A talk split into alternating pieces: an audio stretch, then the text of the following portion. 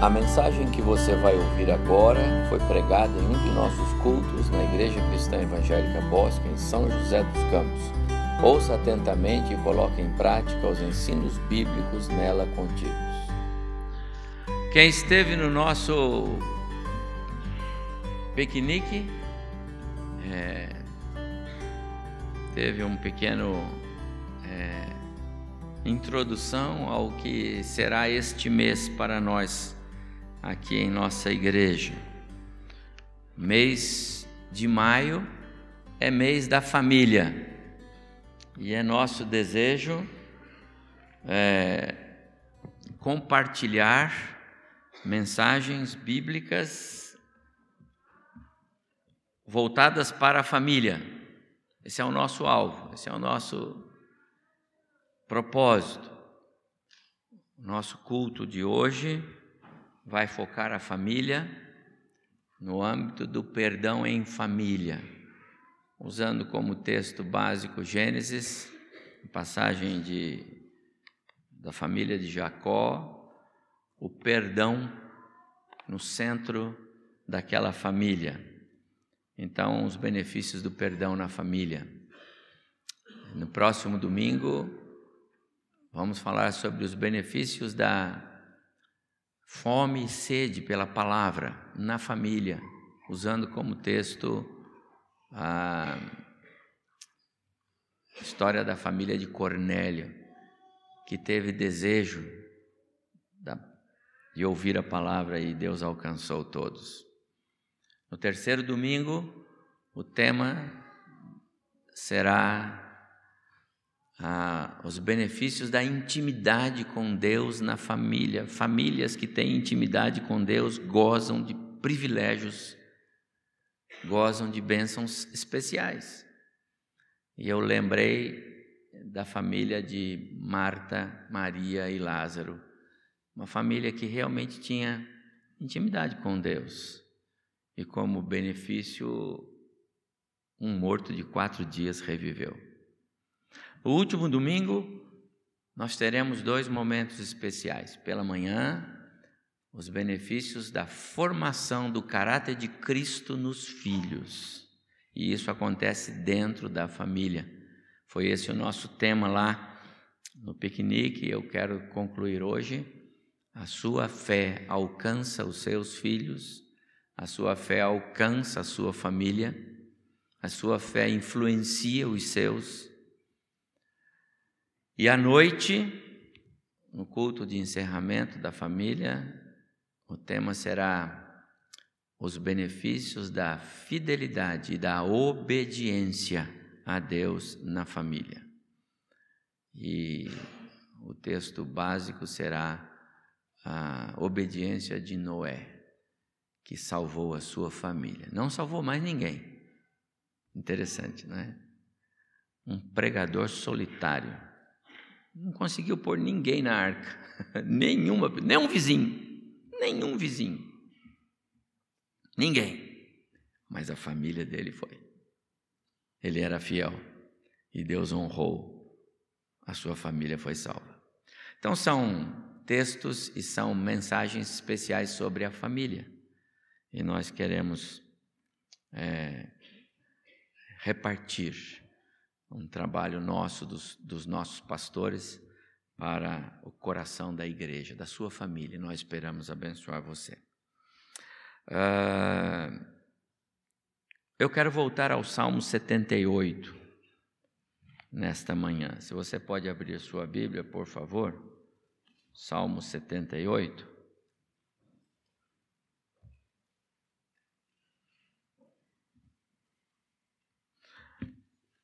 Está no nosso boletim de hoje.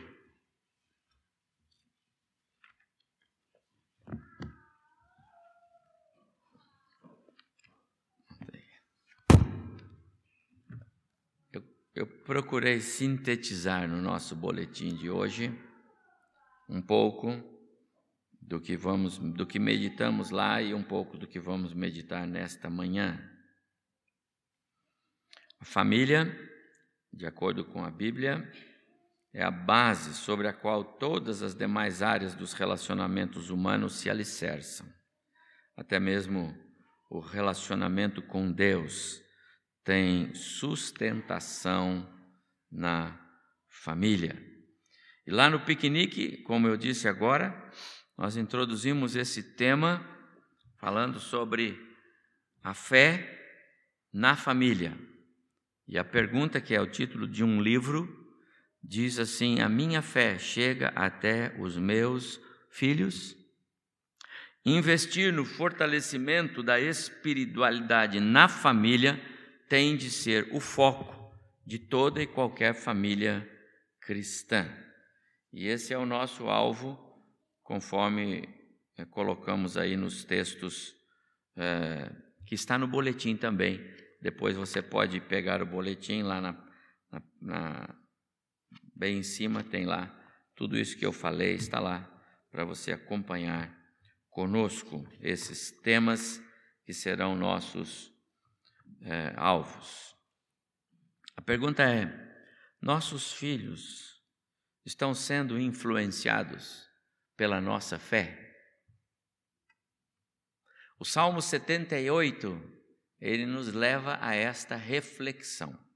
Vamos ler? Salmo 78, os primeiros oito versos. É um salmo didático, é um salmo de ensino. Asaf, o autor, ele é, ocupou-se em transmitir conhecimento sobre o que é mais importante na família, segundo a ótica de Deus. Esse salmo, ele resume a história é, do povo de Deus, dos hebreus. Ele trata e você vai ver na leitura do Salmo, ele trata é, da nação de Israel ainda no, no Egito e trata da nação de Israel quando o reino estava dividido. Depois de Salomão, de, depois de, de, de Saul, depois de Davi, depois de Salomão, quando o reino estava dividido. Já havia reino do norte e reino do sul. Tudo isso está no Salmo. Então, olha que período enorme da história de Israel, o salmista é, reúne nesses mais de 70 versos. E tudo isso para dizer o seguinte: essa história de cuidados, de proteção, de bênçãos redobradas, de, de um carinho de Deus para com o seu povo, essa história vocês, pais, estão contando aos seus filhos.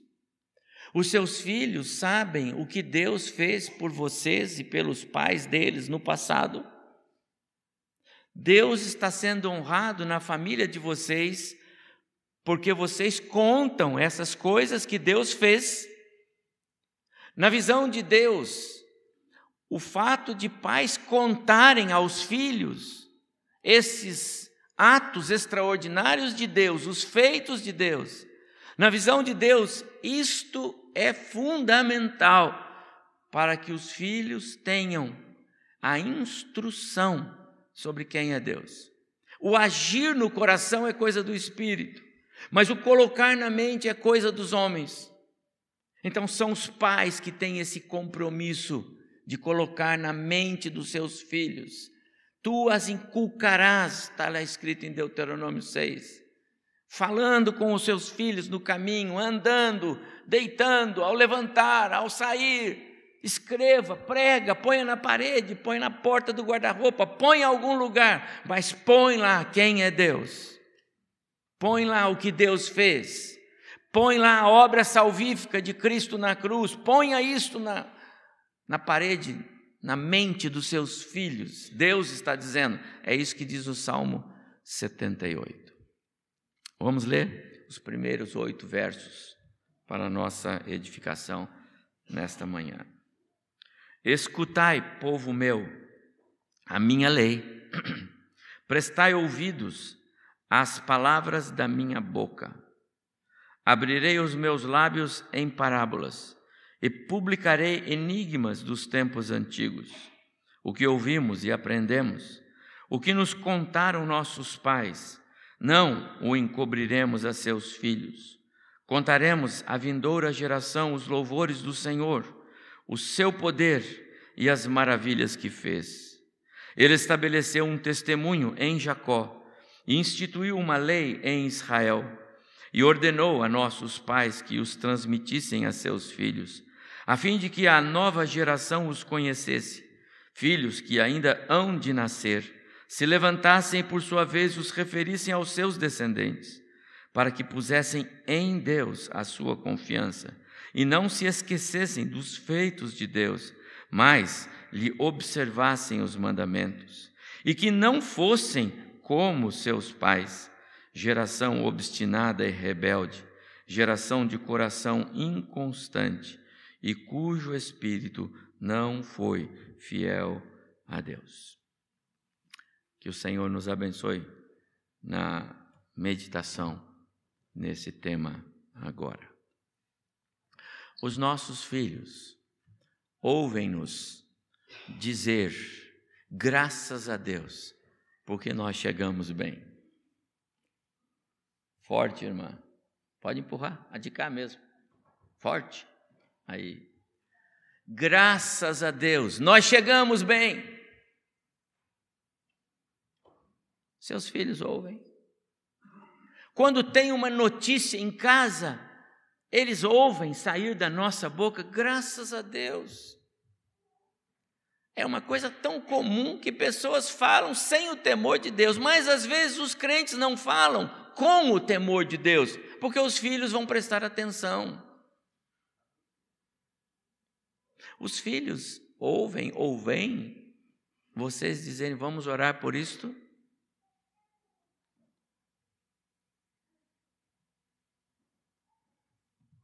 Sabe, Deus está procurando adoradores em espírito e em verdade.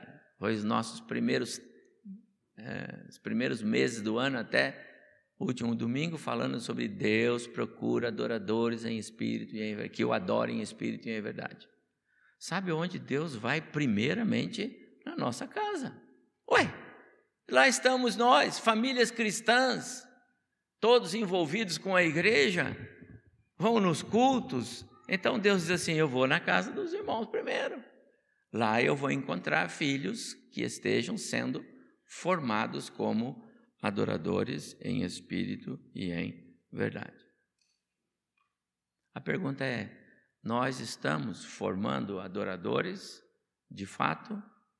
Estamos replicando isso que o, o Salmo diz? É normal nós citarmos o Salmo 126, por exemplo, grandes coisas fez o Senhor por nós. Nós atribuímos a Deus os benefícios que nós temos em nossa casa e os nossos veem isto. Sabe, são coisas que vão marcar.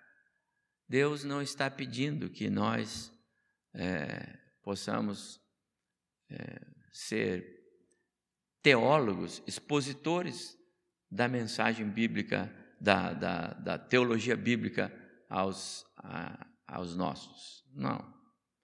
É isso. Teologia, você procura, vai lá na igreja, o pastor, alguém vai ajudar você. Esse assunto, filho, é delicado. Mas não é disso que nós estamos falando.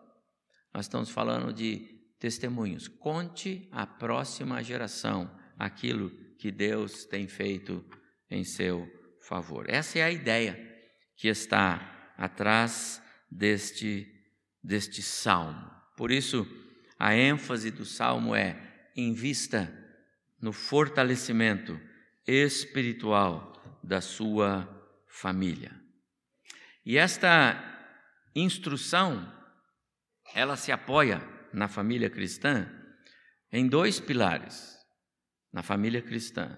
Porque aqui o alvo é alcançar os pais, perdão, alcançar os filhos, portanto, pais alcançando filhos, mas também aos filhos dos filhos.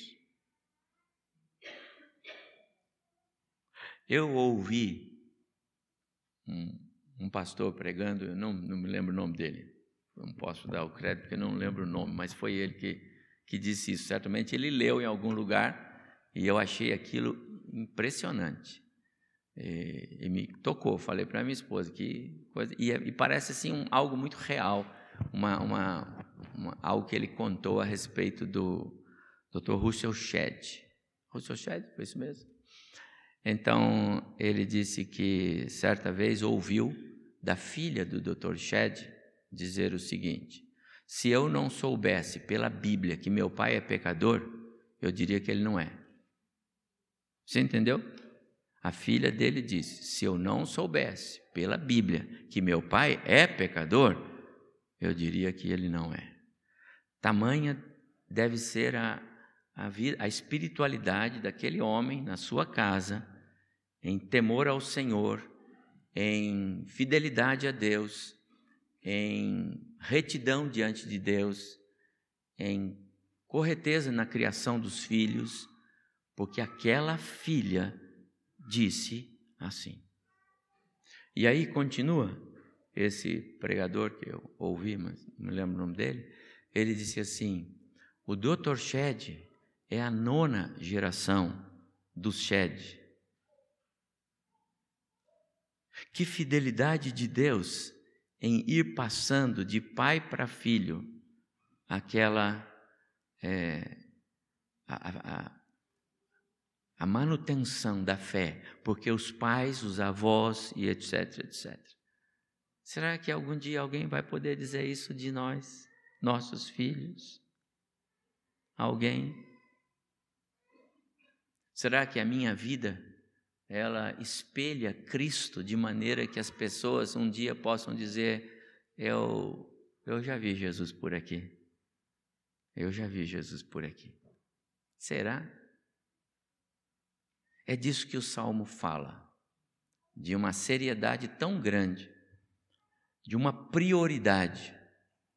Fazer o que está escrito aqui no salmo, ou seja, contar a geração que vem quem é Deus e o que Ele está fazendo, e o que Ele já fez, e o que Ele vai fazer, e, sobretudo, hoje, a obra salvífica. O salmista ainda não tinha o que nós temos, irmãos.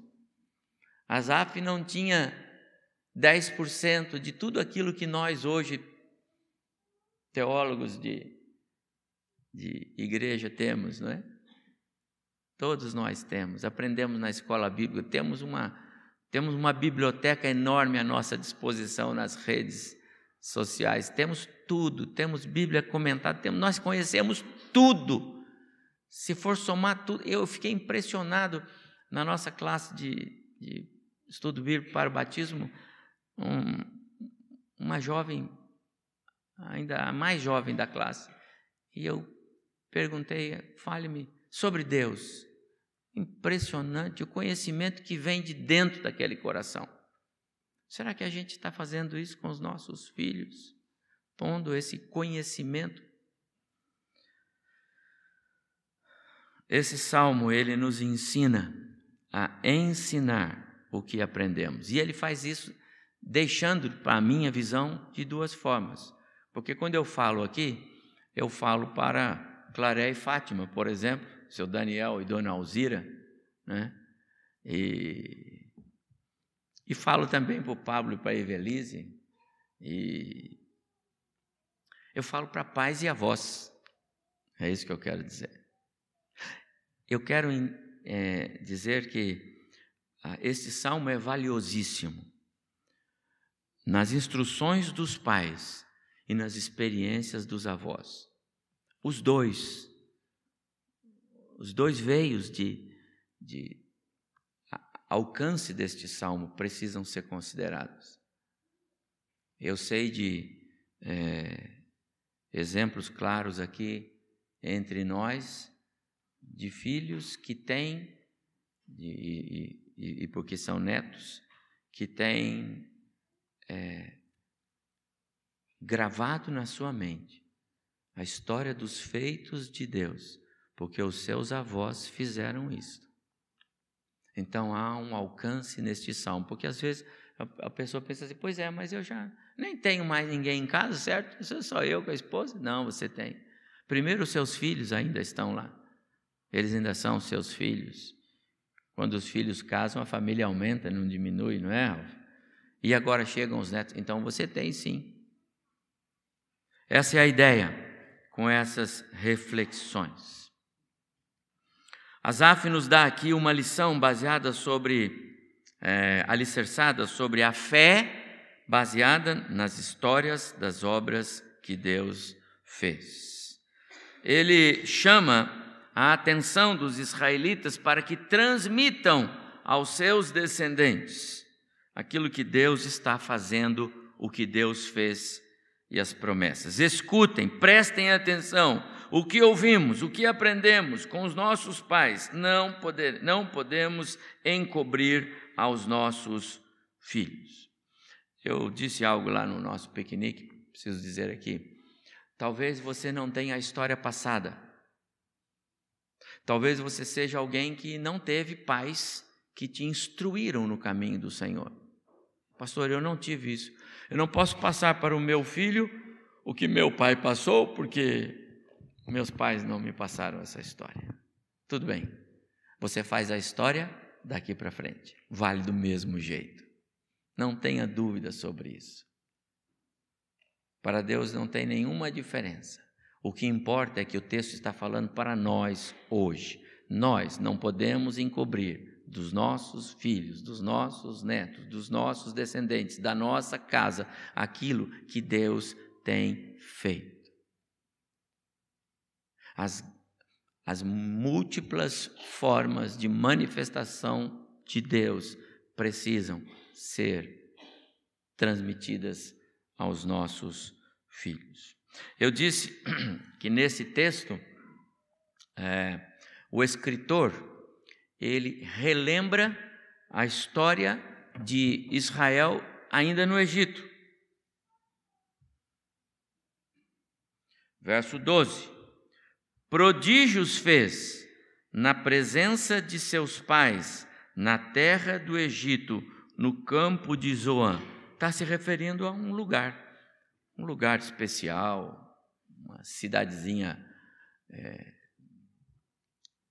de príncipes, coisa boa. Israel habitou lá. E ele está dizendo: Deus fez coisas grandes ali. Conte isso aos seus filhos.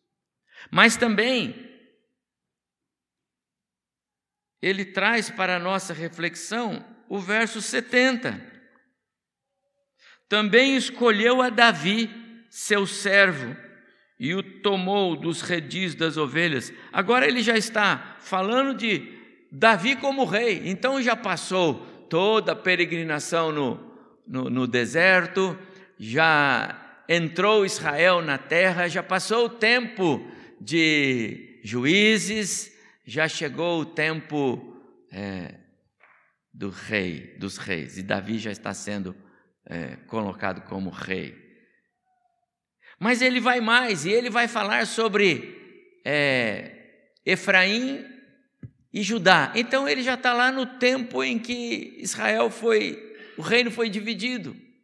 Tudo isso para mostrar o seguinte: há tanta coisa para falarmos aos nossos filhos. A pergunta é: quanto temos falado aos nossos filhos a respeito do que Deus tem feito? Contando aos filhos e netos quem é Deus nós cooperamos com Deus no projeto dele de encontrar adoradores que o adorem em espírito e em verdade. Essa é a ideia da fé baseada nas histórias que Deus é, tem realizado no meio do seu povo. E a, esse texto se conecta diretamente com Deuteronômio capítulo 6. Vou ler aqui, vou reler dois versos para os irmãos. 6 e 7 de Deuteronômio 6, tá bom? 6 e 7 de Deuteronômio 6. Guardem sempre no coração as leis que eu lhes estou dando hoje.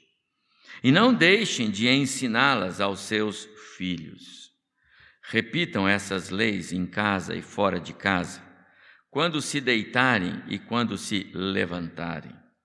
Neste salmo, que é o 78, uma confiança de, de Davi, no seu, de, de Asaf, na, no seu Deus e naquilo que ele fez, e na ideia de transmitir aos filhos a obediência e a fidelidade a Deus, são confrontadas com os erros do povo no passado.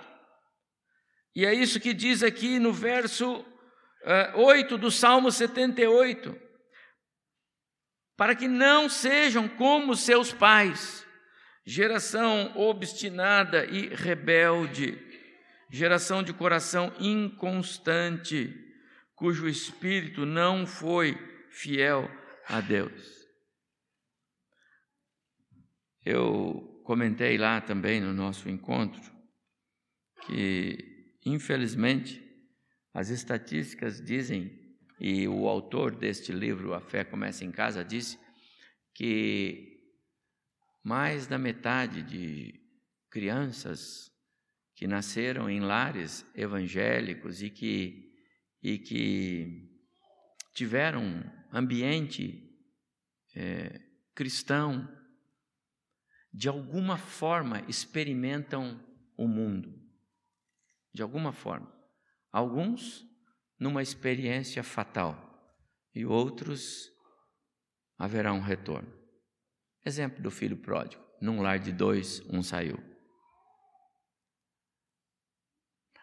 Comentei também que é, nosso irmão Regis, que trabalhou muitos anos em casa de recuperação de menores infratores, ele disse que ficou impressionado quando atentou para o fato de que a maioria esmagadora dos nomes dos meninos e meninas presos eram nomes bíblicos. Ou seja, confirma que vinham realmente de famílias é, com algum segmento cristão, independente de qual seja. Essa é a ideia. Infelizmente, pais têm falhado.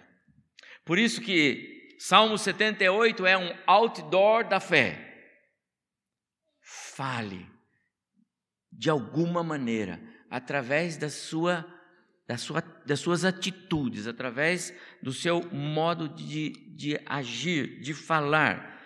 Eu ainda vou chegar lá, através do seu exemplo. Eu acho que eu coloquei aqui no nosso boletim.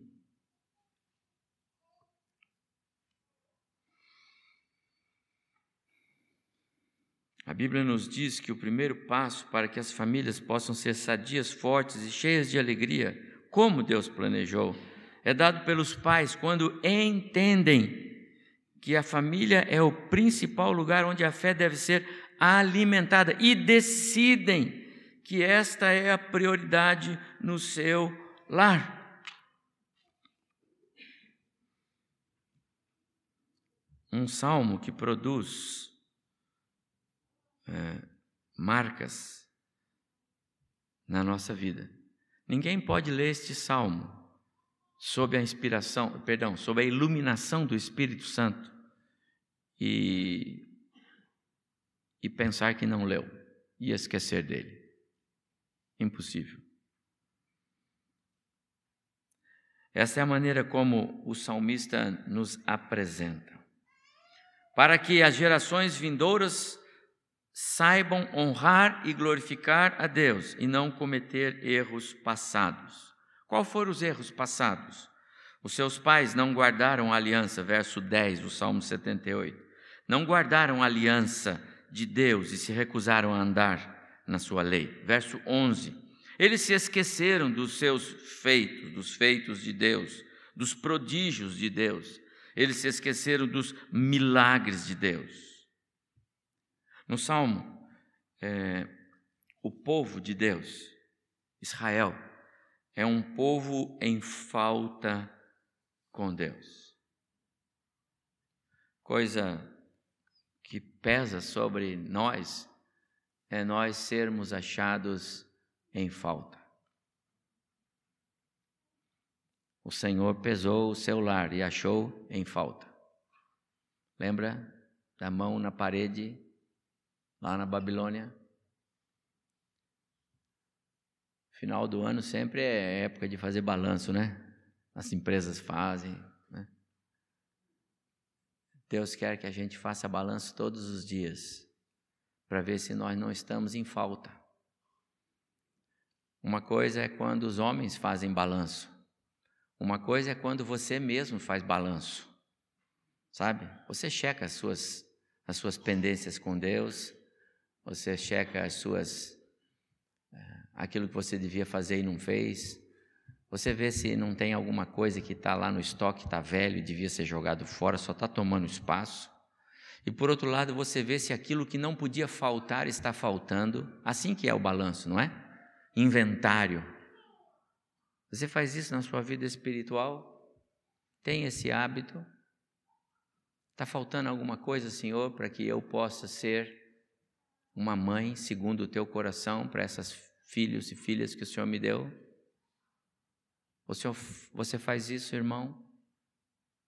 Porque se nós não fazemos, Deus vai nos pesar, é o que está escrito. Para que vocês não sejam como aquela geração que é, foi condenada por Deus.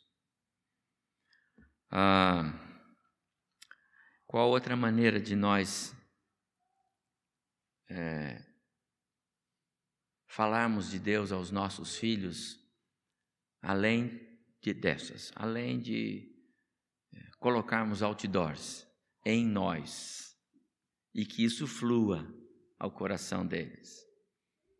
É através do nosso exemplo, do nosso modo de ser, das nossas atitudes, do nosso compromisso visível, exteriorizado com Deus fidelidade a Deus. Lembra da história de Russell Shedd?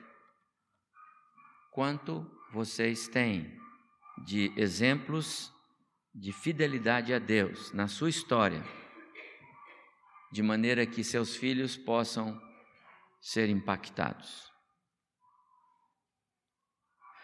Eu tenho lembranças na minha vida, lá na década de 70 e 80, quando nasceram as nossas, nossas crianças, né?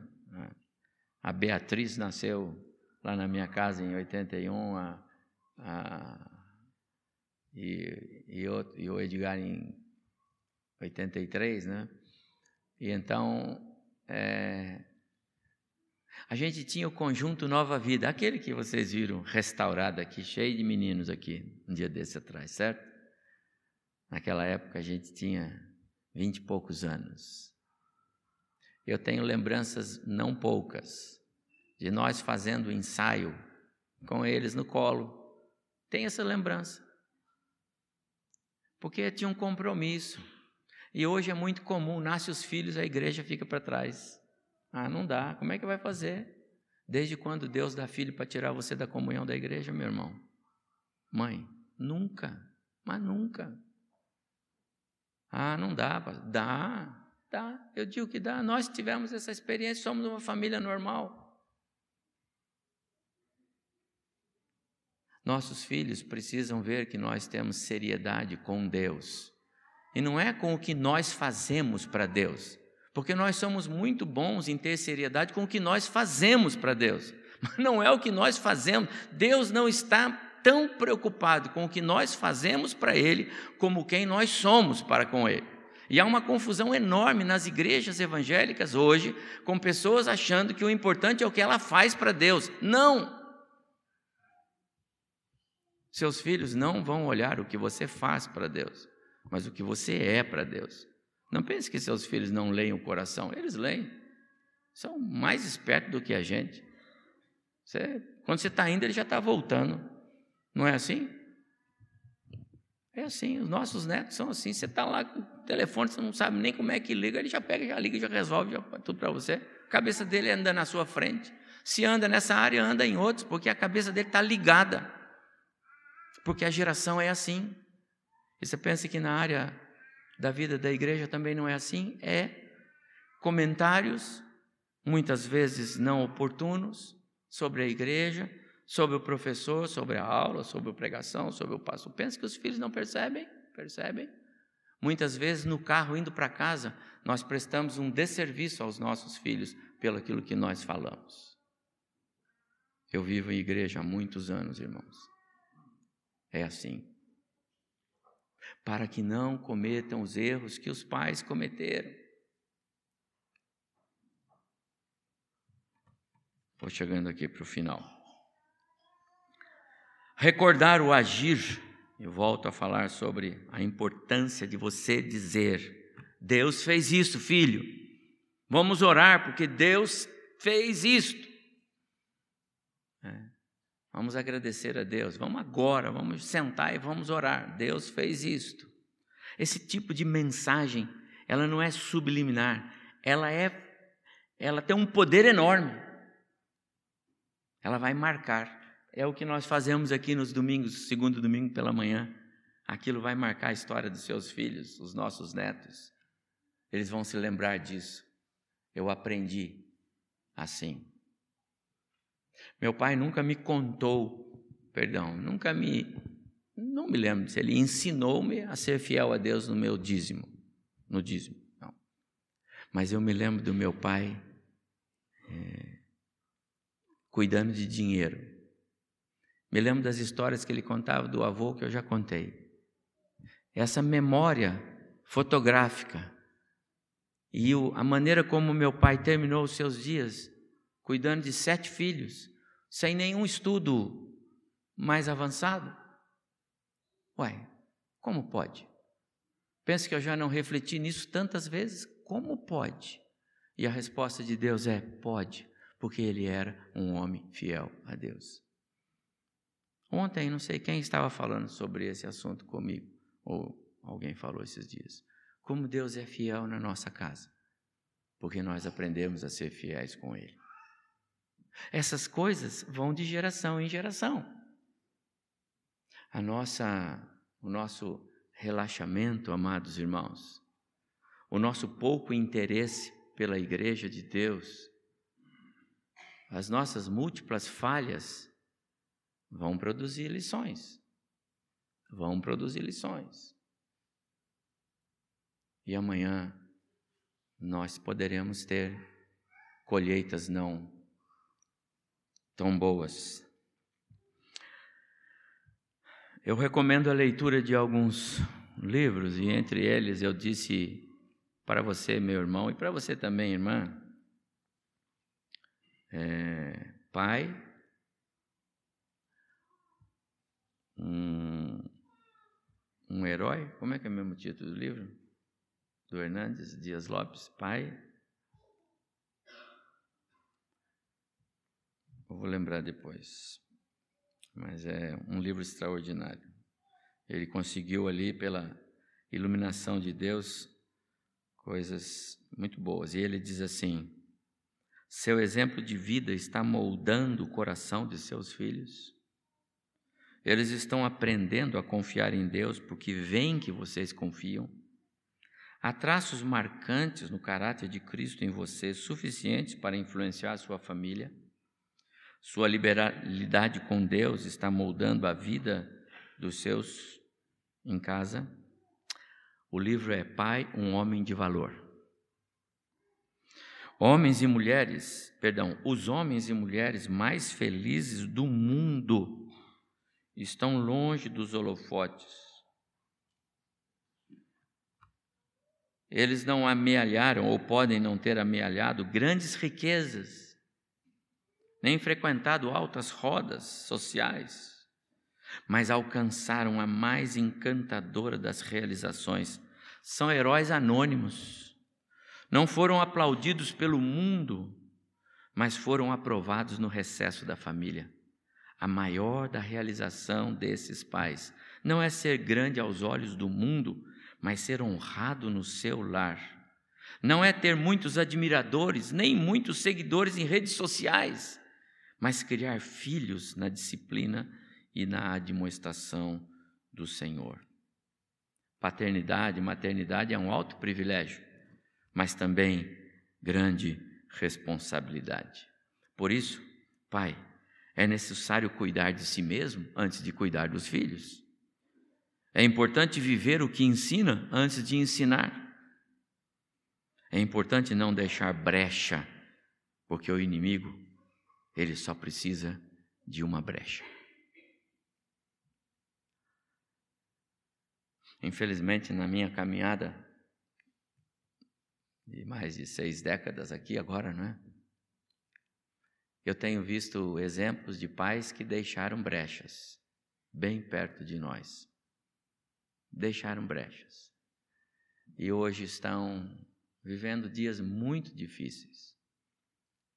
Porque os filhos pegaram as brechas e fica difícil voltar. Lembra? O filho pródigo é uma, uma ilustração de os 50% que sai, algum voltou. Mas nem sempre é assim.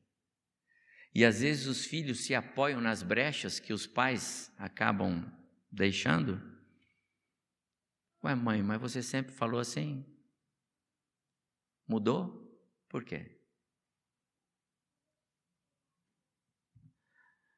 Alguns exemplos bíblicos, como do sacerdote Eli, por exemplo, aplaudido no templo, aplaudido perante a comunidade é, eclesiástica, um homem que prestava serviços religiosos, conhecido por isso, um fracasso dentro de casa, um desastre. Que vergonha, que morte, que fim mais infeliz registrado na Bíblia.